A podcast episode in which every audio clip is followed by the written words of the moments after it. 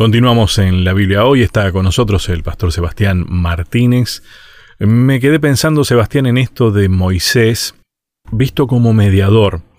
Podríamos decir que, eh, de alguna manera, Moisés cumplía la función esa de la figura del mediador, pero en esas tres acepciones que mencionaste de las cuatro, ¿no? El único que cumplía o que podía cumplir la cuarta acepción que era de ser fiador, garante, ponerse en el lugar de realmente, de pagar, ya no era Moisés.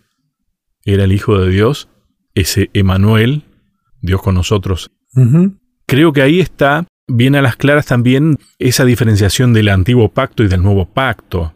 Ojo, el antiguo pacto, el pacto mosaico, como también se lo ha llamado, era necesario porque era una prefiguración de lo que iba a suceder. Claro, cumplida ya la prefiguración, no era necesario prefigurar nada. Habiendo hecho la, paga, ya estaba cumplido lo que prefiguraba aquello.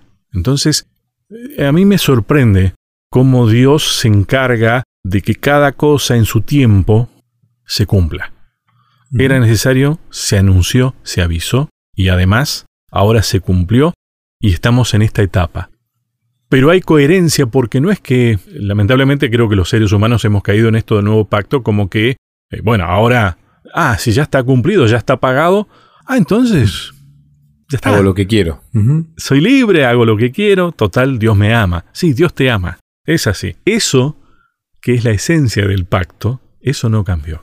Y, y, tiene otra, otra, otra parte fundamental el pacto, además de esta esencia, es la obediencia. La obediencia refleja el amor este, acá el amor tiene que ir y venir, o sea, Dios te ama, lo demostró y vos también tenés que amarlo, o sea, no, tiene ningún sentido pasar la eternidad con alguien al que vos no amás. Claro, pero el tenés que, perdón, claro. no te sale. Y ahí está otro agregado, otro extra, que tiene que ver con esto del corazón nuevo, que fue promesa de Dios también, ¿no? Eh, porque con ese corazón nuevo amás. Claro. Y esta promesa de renovación de corazón se cumple cuando uno empieza a interactuar con Dios, lo empieza a conocer a Dios, empieza a vivir la realidad del Evangelio, que pareciera que es algo muy teórico y en realidad es sumamente práctico, porque Dios es un Dios totalmente práctico, simple, cuando a veces creemos que Dios es complejo y que hace normas. No, no.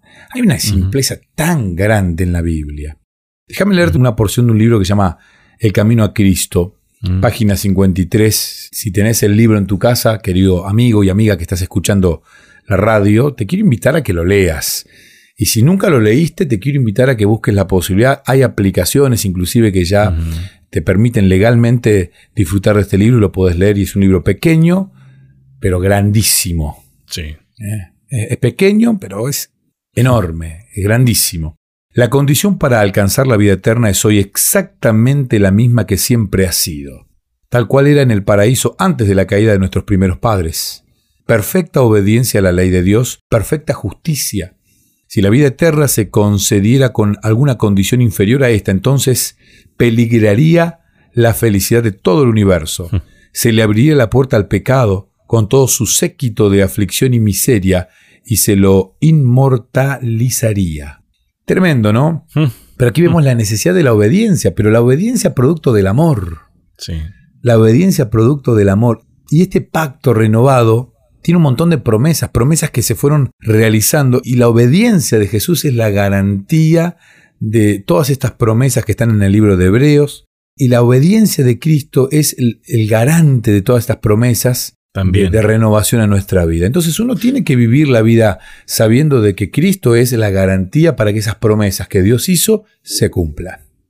No intentemos cumplir por nuestros medios, no intentemos amar por nuestros propios medios. Nuestra naturaleza no lo permite, pero la presencia del Espíritu Santo parte de esta promesa justamente, ¿no? Eh, de, ese Dios ahora también con nosotros, como Él lo prometió, ¿no? Hace que se demuestre que es posible. No intentemos por nuestros medios porque eso es salvación por obras, no te podés salvar. Dios salva. Sebastián, ¿me permitís eh, preguntarte algo? Porque vos mencionaste un personaje del que hay que hablar. Y que es cierto, creo que no, no sé si no estudiamos mucho o no valoramos. Y por lo tanto es como que lo mencionamos y nada más, Melquisedec. Déjame leerte una frase antes de meternos en el tema tan importante que nos va a, ayudar a, traer claridad. Jeremías, Jeremías, que fue quien escribió acerca de este el nuevo pacto, allá en el capítulo 31, Jeremías no anunció un cambio de ley, porque el problema de Israel no era la ley, sino el corazón. Con esto en mente, decir, a ver, el problema no era la ley, no es la ley, es el corazón. O sea, el nuevo pacto en realidad viene a, hablar de mi problemita del corazón. Como gran cardiólogo que es Dios, utiliza a, un instrumentista, que es en este caso el apóstol Pablo, para traernos luz acerca de un tema que tiene que ver con este cambio de corazón. Y lo introduce a este personaje, Melquisedec, que aparece allí en el libro de Génesis y que aparece también en el libro de Salmos, un personaje casi mitológico para el pueblo hebreo, un personaje real, un personaje que aparece poquito, pero aparece en la Biblia, y realmente es interesante estudiarlo porque lo poco que aparece nos trae mucha claridad y se utiliza de manera pedagógica esto. A ver, Melquisedec, Pablo lo utiliza de manera pedagógica para darte a entender y para explicarte un montón de cuestiones.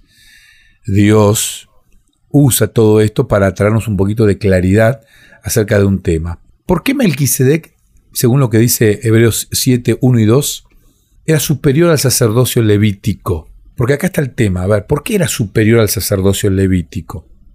Hebreos 7.3 dice que Melquisedec era sin padre, sin madre, sin genealogía, que ni tiene principio de días ni fin de vida. Y acá algunos dicen, ah, entonces Melquisedec no era un humano, es un invento porque... Claro. No, no, claro que no, pero en la forma poética de escribirse la Biblia, nadie sabe cómo se llamaba el papá de Melquisedec ni la mamá del Melquisedec. Solamente sabemos que él era el rey y el sacerdote de Salem. Salem es el lugar que da origen a Jerusalén. O sea, él era el rey y el sacerdote de Jerusalén. Jerusalén es la ciudad de Dios. Jerusalén es la ciudad amada por Dios. La amada, dice Daniel. Daniel la llama la amada y Dios dice que la va a renovar y, vamos a vivir en la Nueva Jerusalén. O sea, evidentemente Dios tiene un cariño especial por ese lugar, por ese monte. Bueno, este era un, sacerdote que además de, ser rey, era sacerdote y que la Biblia no presenta. Entonces, aquí Pablo lo utiliza esto como para decirte, mira, tampoco tiene madre y padre Jesús, que es realmente el sumo sacerdote. Porque dentro del pueblo hebreo era cómo Jesús va a ser el sumo sacerdote si él no viene del linaje de los levitas. Jesús venía del linaje de Judá, no venía del linaje levita. Entonces, ¿cómo puede haber un sacerdote, sumo sacerdote, que no sea levita? Y es acá donde Pablo le dice, bueno, por algo Dios nos regaló en el libro de Génesis, por algo Moisés escribió, porque Moisés escribe esta porción de la historia, y él dice que aparece este personaje, Melquisedec, sacerdote y rey de Salem, que no tenía ni padre, ni madre, ni principio, y Pablo emplea a Melquisedec como un ejemplo perfecto para hablarte de la naturaleza eterna de Cristo, pero no está diciendo que Melquisedec era eterno. Utiliza esto como un simbolismo para que vos entiendas que Jesús es mayor y es el sumo sacerdote. Algunos dicen Melquisedec nunca murió, porque pareciera mm. que, no, que no murió. Sí, murió Melquisedec, sí, claro que murió, pero no se registra su muerte en las escrituras. Pablo ve en esto un ejemplo perfecto para hablar de la eternidad de Cristo.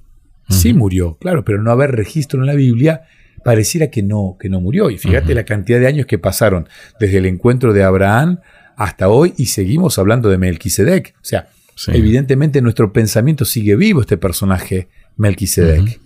Segundo punto, Melquisedec es superior a los levitas. ¿Por qué? Porque él bendijo a Abraham. Y Abraham vendría a ser el abuelo de Leví. O sea, él es anterior a, Leví, al que da origen a la tribu de los levitas. Él es, es, superior porque él es el que bendice al patriarca. Es él el que le da esta promesa. Es él el que toma este lugar de Cristo en ese momento, en realidad, para mediar entre Abraham y Dios. Y es mayor a los levitas porque viene antes y es superior porque Abraham es el padre de la nación judía y es el padre de los levitas. Entonces, este padre pide a este personaje, o sea, Jesús es un tipo de Melquisedec por cuanto él es superior inclusive a todas las tribus levitas. Estoy pensando, quien escribe esto era un judío con todas las letras, ¿no? Y tenía bien en claro esto. No está improvisando, no es que inventó un personaje para fines didácticos nada más. Está hablando de, algo que conocía. Esta idea de que era superior está muy bueno porque, bueno, como vos decías, era anterior, pero también habla de la existencia previa al monte allí eh, donde se entregaron las tablas, ¿no? De ese pacto, de ese mediador. ¿no? Entonces, wow, cuántas cosas tenemos que aprender de esta figura de Melquisedec. Y que de paso, uno dice, bueno, si fuera un personaje eterno y demás, ¿para qué entonces habría surgido todo lo posterior, los levitas? Eh, uno dice, bueno, está bien, puede ser porque el pueblo se desvió, bien, está. Pero ¿por qué no siguió adelante el ministerio Melquisedec entonces, si era un personaje eterno? ¿Y para qué vino Jesús entonces? Creo que tenemos muchas cosas que entender a partir de un nombre que nos sirve, le sirvió a Pablo para explicarle, no nos olvidemos a quién le estaba hablando también, era a un pueblo judío que tenía conocimiento de todas estas cosas también. Es muy rica esta figura, ¿eh? Me falta todavía hablar un poquito más que quiero guardarlo para el último bloque respecto a dos cualidades de Melquisedec que también nos ayudan a entender esta superioridad respecto de este sacerdote que viene a hacer una tipología de Jesús y que por ahí tira por tierra esto de, del sacerdocio levítico, que a ellos tanto le dolía en su ego, pero que venía a demostrar que Cristo era superior inclusive a este sacerdocio humano. Bien, eh, lo dejamos para el último bloque, entonces. Hacemos la última pausa y ya continuamos.